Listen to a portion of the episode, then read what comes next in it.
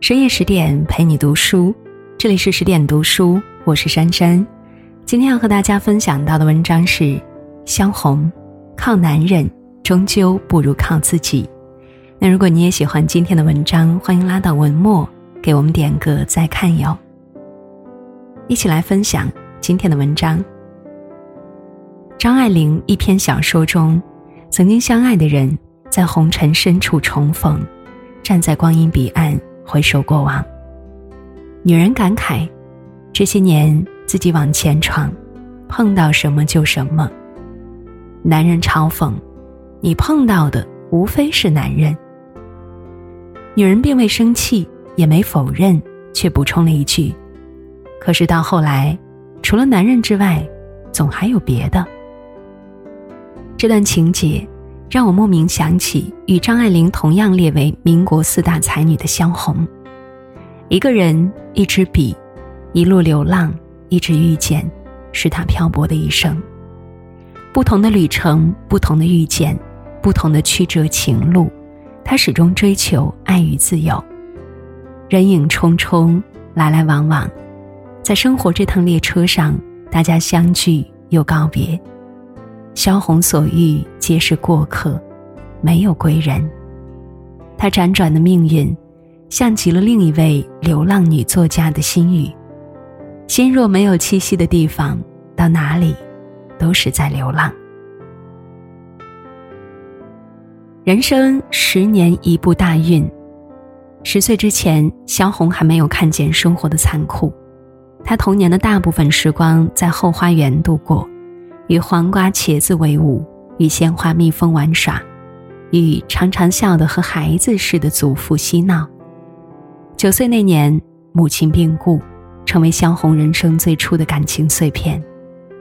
小学毕业，萧红想继续读书，父亲不允，无奈之下，她以出家当尼姑为要挟，爱面子的父亲只能妥协，送她去哈尔滨第一女子中学。读中学期间，祖父去世了。祖父让萧红知道，人生除了冰冷和憎恶，还有温暖和爱。他也因此将这两样作为永久的追求。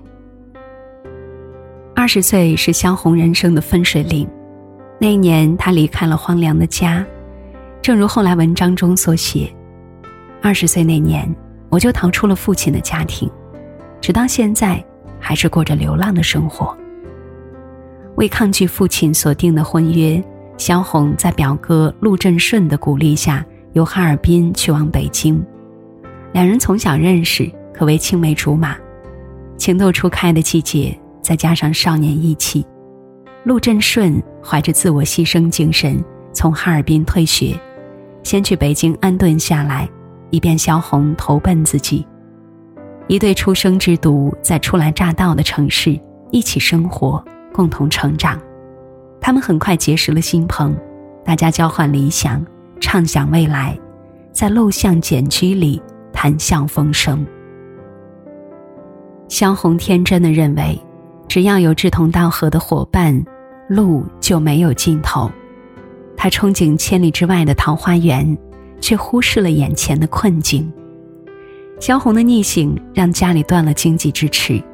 陆振顺很快也收到家人的最后通牒，但他不愿放弃，靠变卖旧书艰难度日，单食嫖饮，没钱买电车票，每天走很长的路去学校。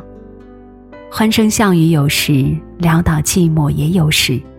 回首这段岁月，萧红写道：“小屋是寂寞的，我读着诗篇，自己过个中秋节。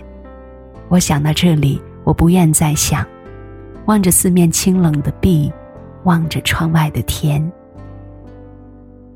一份情感没有坚定意志，没有足够金钱，凭一腔孤勇很难维系下去，哪怕是青梅竹马。迫于家庭压力，陆振顺选择了投降。当初支持萧红出走的是他，最终首先归顺家庭的也是他。不知萧红是否暗悔？为何要轻易相信男人呢？南来北往，短梦一场。萧红的出走败坏了自己的名声，还连累了家人。作为家族的罪人，他被转移到一个偏远的屯子。有些鸟为现成食物，甘愿被囚禁牢笼；有些鸟为自由飞翔，宁可栉风沐雨。萧红这只生来属于天空的鸟儿，避开监视的目光，最终伺机而逃，为此付出了代价，流落街头，忍饥挨饿，受冷风吹。他不愿意投靠亲友，宁可跟陌生老婆子回去借残破的棉絮度过寒冷的冬夜。就在山重水复疑无路时，那位与他订过婚又解除婚约的富家少爷汪恩甲再次出现。和萧红一样，汪恩甲出生于东北地主家庭，父亲有地位，家境富裕，他本人仪表堂堂，是小学老师。如果萧红是言听计从的乖乖女，两人倒是门当户对。她可以为了反抗父亲的专制而逃婚，她也可以为了获得自主的生活做出退让。或许为了获得去北京读书的机会，又或许男人出于情欲的关怀，容易让困境中的女人产生被爱的感觉。作为民国时期的新女性，萧红渴望自由，追求独立。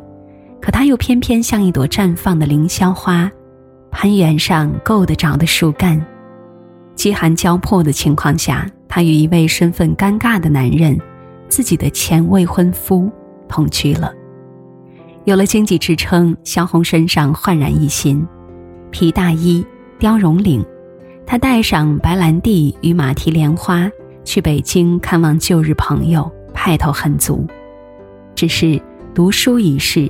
没有如愿实现，他与汪恩甲回到东北，在哈尔滨道外有一家东兴旅馆，两人蜗居在此。起初也许有过浓情蜜语，他还给予了萧红山盟海誓。半年多过去，就开始厌倦了。汪恩甲以回家取钱为由离开了旅馆，从此黄鹤一去不复返。这个言而无信的男人给萧红留下些什么呢？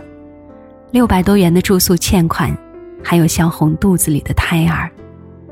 他原本以为漂泊路上有了一份情感依靠，还重新获得去北京读书的机会，到头来却是遇人不淑，让自己陷入更加难堪的境地。天真的他再次信错了人。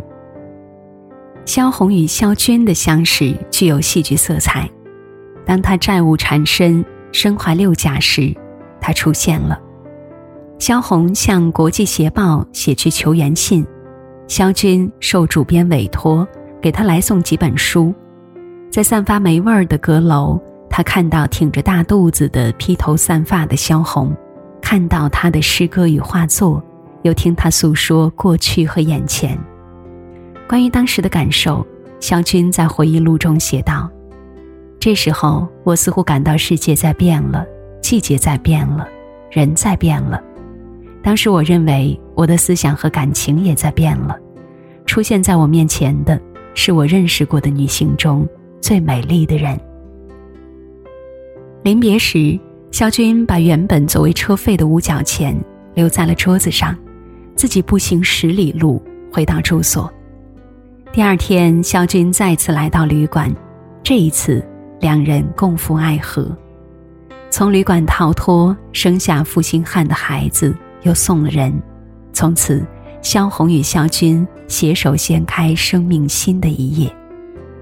在旅馆没有茶杯，用脸盆接热水喝，你一口我一口，因为囊中羞涩，看着伙计撤走被褥床单，两人笑得前仰后俯。肖军做家庭教师赚了钱。他俩立马下馆子，填饱肚子，萧红又买了两块糖，躺在床上吮吸着甜美。两人孩子气得比舌头，他吃的红糖果是红舌头，他吃的绿糖果是绿舌头。单是漂饮的日子，他俩常在草褥上抱着吻着走过。岁月如此，就像两句歌词：我们拥抱着就能取暖。我们依偎着就能生存，即使在冰天雪地的人间。乱世中，他俩相伴走过很多地方，一起从哈尔滨流浪去青岛，一起到上海见鲁迅先生，一起去武汉创办刊物，一起迁徙临汾任教。相伴五年，两人同生死，共患难，既是爱侣，又是密友。事实上，两人性情并不投契，他如林黛玉一般柔弱又敏感，而他喜欢史湘云那样活泼的女性。饮食男女磕磕绊绊，在萧红去日本期间，他一度移情别恋。更重要的是，人生追求并不相同。萧军具有流浪汉与武士气质，始终向往游击队和抗战，而萧红只想获得一张安稳的书桌，安安静静的写作。既然谁也不愿意成全谁，只能分道扬镳，各走各道。萧军开始就说：“爱便爱，不爱便丢开。”萧红最后感叹：“我爱萧军，可是做他的妻子却太痛苦了。”用他俩的朋友聂干弩的话说：“二萧宿命般的分了手。命运想捉弄谁，就会让他在同一个地方摔两次。遇见萧军时，萧红怀着汪恩甲的孩子；后悔嫁给端木蕻良时，又怀着萧军的孩子。端木偏柔弱，布尔乔亚气质。”他愿意对萧红的作品坦诚而无所保留地表达欣赏，这份认同感他从未在萧军那里获得。儿女情长太过复杂，总之，萧红的情感甜品倾向了厚道的端木蕻良。电影《黄金时代》中，萧红在婚礼喃喃自述，她对端木没有过高奢求，只想过老百姓式的夫妻生活。他希望自己的婚姻里没有争吵、打闹、不忠、讥笑，只有谅解、爱护、体贴。如此简单的渴望也难以拥有，因为时代原因，也因为个人。端木说自己想做一名战地记者，所以准备去前线。萧红听到这个计划时，何等失望！他没有顾忌。从此，萧红一个人乘船。一个人过江，准备一个人随同朋友入川，就像他后来朋友倾诉：“我总是一个人在走路，以前在东北，到了上海后去日本，现在到重庆，都是我自己一个人走路。我好像命中注定要一个人走路似的。”后来日本飞机轰炸武汉，端木将仅有的一张船票作为己有。登船与朋友离开，说什么萧红不便留下等别的船。如果爱，宁可放弃逃亡机会，也要留下来与爱人生死与共吧。抛下爱人独自逃亡，可否算作遗弃呢？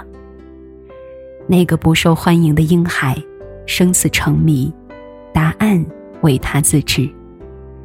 再后来，战火将他俩从重庆逼至香港。因为那个时候，有人邀请端木去香港编书，萧红也渴望在远方找到安稳的写作环境。在香港，爱情幻灭，寂寞缠身，病痛将他打倒，让他一逃再逃的战火也追来侵袭。萧红患上肺结核，被误诊为喉部肿瘤，白白做了摘除手术，带来更多的痛苦与后患。窗外战火纷飞，窗内爱人病重，端木却要在这个时候突围，并且一再消失不见，这让陪伴在病床边的洛宾无法理解。他问萧红：“这样的人，怎能一起生活三四年呢？”萧红大概明白了，男人呢都靠不住，为此灰心，所以才说：“筋骨若是痛得厉害了，皮肤流点血。”也就变得麻木。一九四二年一月二十二日，萧红在香港去世，享年三十一岁。传记中说，他死于疾病与战乱的惊恐，或许更深原因是死于情感的万箭穿心。临终前，他他从枕下摸出纸笔，写下最后的话语：“我将与碧水蓝天永处，留得那半部红楼，给别人写了。”滚滚红尘，到不了的地方叫远方；山长水阔，回不去的地方是故乡。换个角度看，萧红从病痛与战乱中解脱，回到了生命永恒的故乡。满天星光的静寂之中。好了，朋友们，文章到这里就结束了。更多美文，请继续关注十点读书，也欢迎把我们推荐给你的朋友和家人，一起在阅读中成为更好的自己。我是珊珊，听完早点休息，晚安。